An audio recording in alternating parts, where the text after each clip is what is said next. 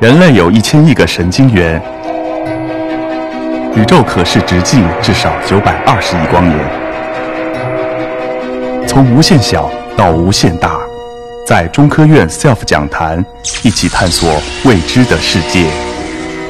本节目由中科院 SELF 讲坛出品，喜马拉雅独家播出。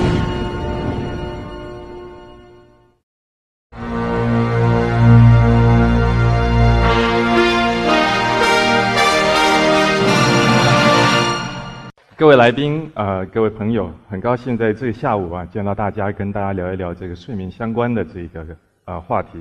呃，我是中国科学院神经科学研究所张永军。呃，这个睡眠是大家都很关注的一个话题啊。这里先呃调查一下，有没有人觉得自己啊睡得好，还挺精神的？举个手。哎，还不错，这比我想象的还多。那么有没有人呢是每天靠着闹钟起床的呢？再举个手，对这个刚有一些这个呃重合的人，像靠着闹钟起床的人不算是睡得好的人这里面有一个这个金标准说，你得要靠着自己的生物钟，它正常的一个循环呢，唤醒你起床，它才算是一个睡得好的一个状态。像我就尽可能呢啊这个自己醒过来啊这个不用闹钟。那事实上呢，我是拜托我老婆叫我起来的。OK，OK。刚提到一个很重要的一个观点，也就是生物钟。生物钟是什么呢？事实上呢，我们因为地球这个二十四小时呢，每天昼夜的一个循环，啊，造成我们人呢有所谓的这个日出而作，日落而息的一个生活形态。那么事实上，在这上面呢，有很多这个生命科学相关的非常重要的一些课题。好比方说，像这个研究这个激素代谢的人，开始研究一天二十四小时里面有什么样的内分泌的差别。也有人研究这个所谓的清醒进食，代表研究的是体内的一个代谢，这个啊营养怎么累积的，脂肪怎么出来的。那么很重要的一点在最下面的这一个部分，也就生呃这个分子中呢，代表每个细胞里面事实上都有一个这个时间计时器的存在，来去维持这整个的主轴呢是可以啊达成的。是呃，这个呃科学实际上来得很早，实际上古世纪的时候呢，也就有很多的发现，包含这个中国的《黄帝内经》，以及这个古埃及、西方世界的一些对作业的一些观察。那么呃，真真的具体到一个实验呢，这个啊法国麦兰的这一个实验呢，啊是非常重要一个关键的实验。每一个人都知道，这个含羞草呢，实际上白天的时候叶子是打开的，然后到了晚上的时候呢，叶子会闭合。但这件事情啊，很少人会真的去专注去研究这个样的一个循环呢。每天二十四小时经历一次的这样的循环怎么发生的？所以他设计了一个箱子。这箱子呢本身呢是有一个这个黑色的箱体，他把这含羞草放进去，就发现到这个含羞草仍然记得这个它在这个没有光照的情况之下，白天的阶段它的叶子是打开的。就是也就直接的证明了，事实上这个生物体里面呢是记得这个每天二十四小时这样的一个时间呢，所以这是一个很关键的一个实验。到了这个上个世纪七零年代的时候，因为遗传学这个啊突变的筛选呢变得非常流行，有两位科学家决决定啃这个硬骨头，怎么研究生物钟，怎么用筛选的方式来来研究这个生物钟。这里面这个呃 k o n o p k a 呢。跟这个 Benzer 他们用了一个非常聪明的一个方法。这聪明的方法呢，他们研究一天当中果蝇会产生什么样的一个啊循环，翻翻到事实上羽化的这个过程，也就蛹变成成虫的这个过程呢，是在偏早上存在。所以可以看到这个呃右边上面这个图是正常果果蝇的状态，上午啊羽化就完成了。那么他们通过突变机的方法去筛选了很多的这个突变株，翻到啊有一些果蝇呢，事实上每天任何的时候呢，它都产生了一个啊羽化的一个过程，代表它周期乱了。那么更进一步，他也找到这个周期呢是变短的，周期变长的。那么啊，它筛选出来的这些基因呢，它就叫它这个周期基因，也就无周期的、长短周期、长周期的。那么这样一个研究呢，是让啊感动了很多的这个年轻的科学家。加入这个生物钟的一个啊研究的一个行列。那么最出名的啊三位科学家呢，在一七年的时候拿了这个诺贝尔奖的这一个呃殊荣。里面最重要的元素在于把刚刚那个呃周期基因把它克隆到，知道周期基因长得什么样子。更重要的是，通过这个周期基因，他们发现到有一个很重要的一个观念：如果要维持二十四小时，在数学的理念里面，在数学的观点上面呢，是不可能经过一个东西、一个元素完成一个二十四小时一个啊一个很好的循环。它必须要有增加一个至少一个元素来完成一个开始、停止的一个过程。他们那时候不知道这东西是什么，所以叫一个 X 因子。那么经过三四十年的努力呢，事实上 X 因子。发展出来非常多啊，甚至到了上百个。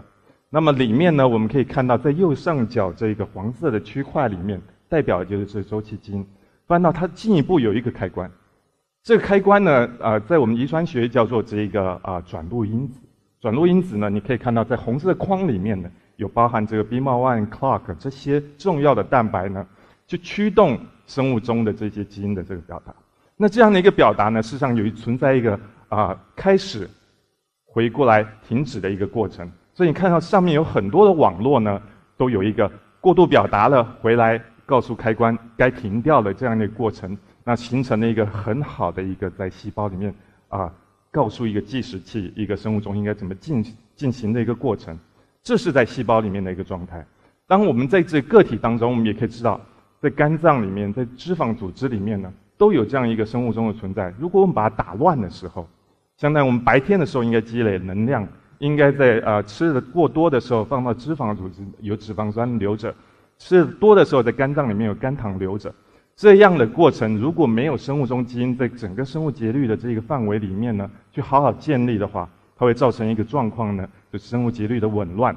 那打乱的方式有很多种，其中包含上面红色字标注这个睡眠不足也是一个打乱的方式。或甚至在睡前呢吃一餐，这也是一个打乱的方式。那越来越多研究发现到，这个不光睡眠不足，整个生活中的紊乱呢，跟很多的慢病、代谢疾病以及这个衰老都产生了一个关联。现在变成一个呃健康科学一个很重要的一个主轴。接着我们切换一个话题，这个我们睡啊人睡觉的时间是不是长度是不是合理的？我们是不是睡太多了？OK。这里给各位看一下各种生物它睡觉的一个时间呢，对吧？上面呢代表是白天睡觉的生物，下面代表的是啊这个晚上睡觉。我们人呢在正中间，你可以看到大概八小时。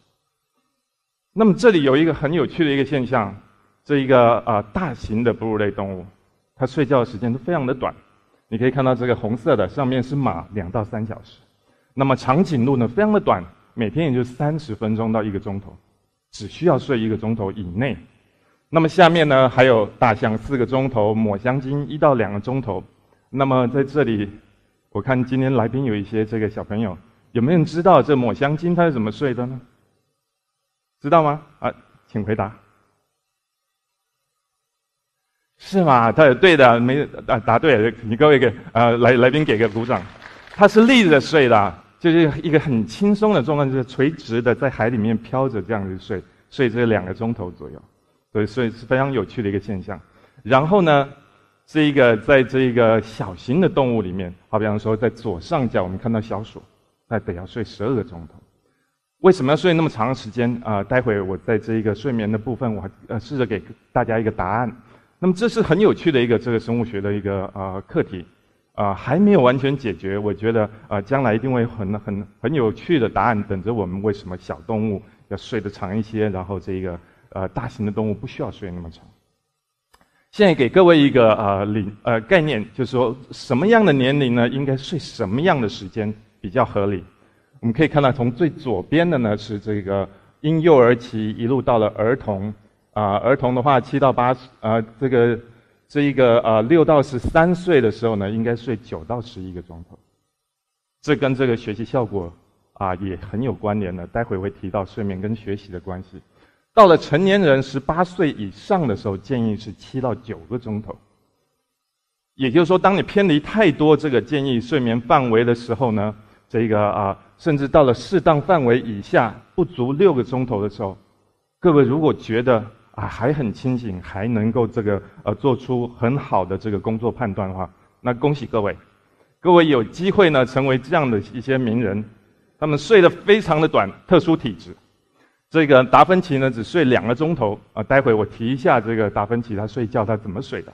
OK，拿破仑三到四小时，这个啊历史书上面记载他是躺下来睡三到四小时，但是开会的过程当中他会打个盹，一般而言不超过五个钟头。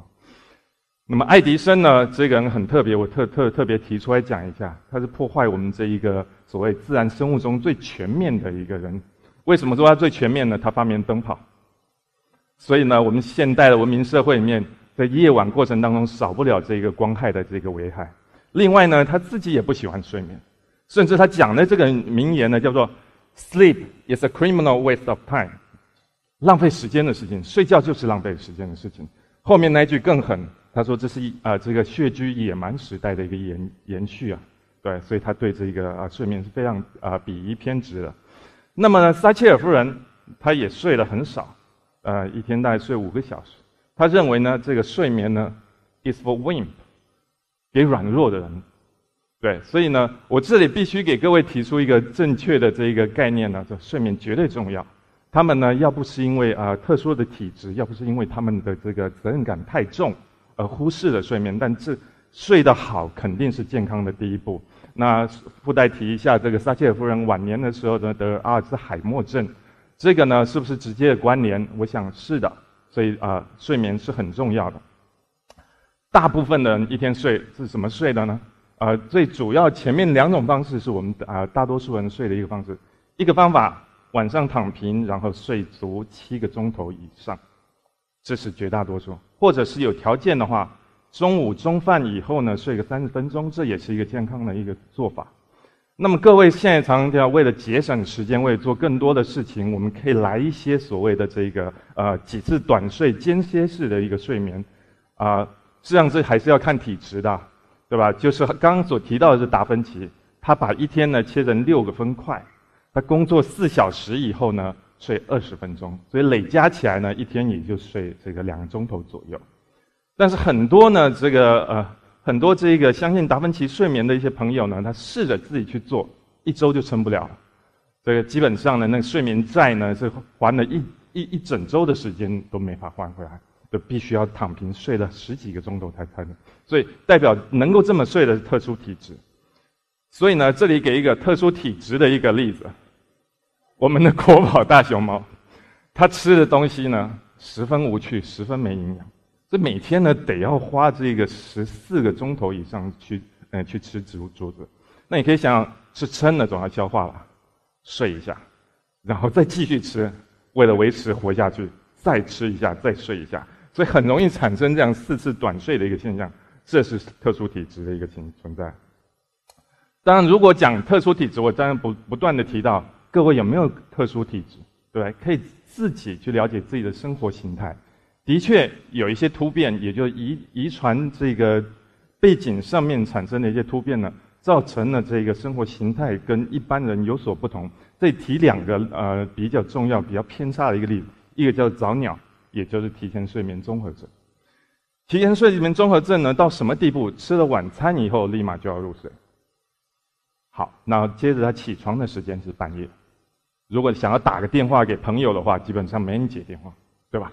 然后呢，这个突变呢，跟刚刚所提到的这一个所谓的啊周期基因二号周期基因的突变是有关的。另外一个呢是这个夜猫子，也就是睡眠延迟综合症。他呢睡觉的时间不要晚上三点以后，醒过来时间要到中午。所以基本上这些个特殊体质呢，并没有具体的研究说他们是不是啊影响了健康或什么的。但是这里面一定影响到一件事情：社交生活以及他们的工作效率。所以呢，这是生物钟一个很重要一个调节这个睡眠时间的一个证据，在这些啊研究当中。接着我们谈一谈我们怎么研究睡眠。我们讲说啊，这一现在这个电子手环呢这么啊方便呢啊，应该很容易就可以研究睡眠。上这个啊数据是间接的。当我们电戴着电子手环的时候，我们得到的数据是。活动的数据以及不动的数据，间接就判定这个晚上呢动的一个数量。最重要呢，研究睡眠的还是通过这个研究脑电来去做这个睡眠的啊深浅的记录。相当于在头皮上面贴上呃电极以后呢，去看这个这个脑子里面呢放电的一个数量。在上面讲的呢，事实上就是这个贝塔波、阿尔法波，各位肯定都听过。当它是一个单位时间里面放的非常频繁的一个状态的时候，代表我们是相对清醒的，我们脑子里面在思考，在这一个放电。当这一个波呢来到越来越慢，尤其在下面 delta 波的时候，你可以看到单位时间里面有时候一秒钟它也震荡一次或一次以下，所以这当这间隔越大的时候，你看着波形越慢，所以我们叫它这个慢波。整个睡眠呢，因为进到最深的睡眠，我们叫它慢波睡眠，啊，就是这么定义。接着。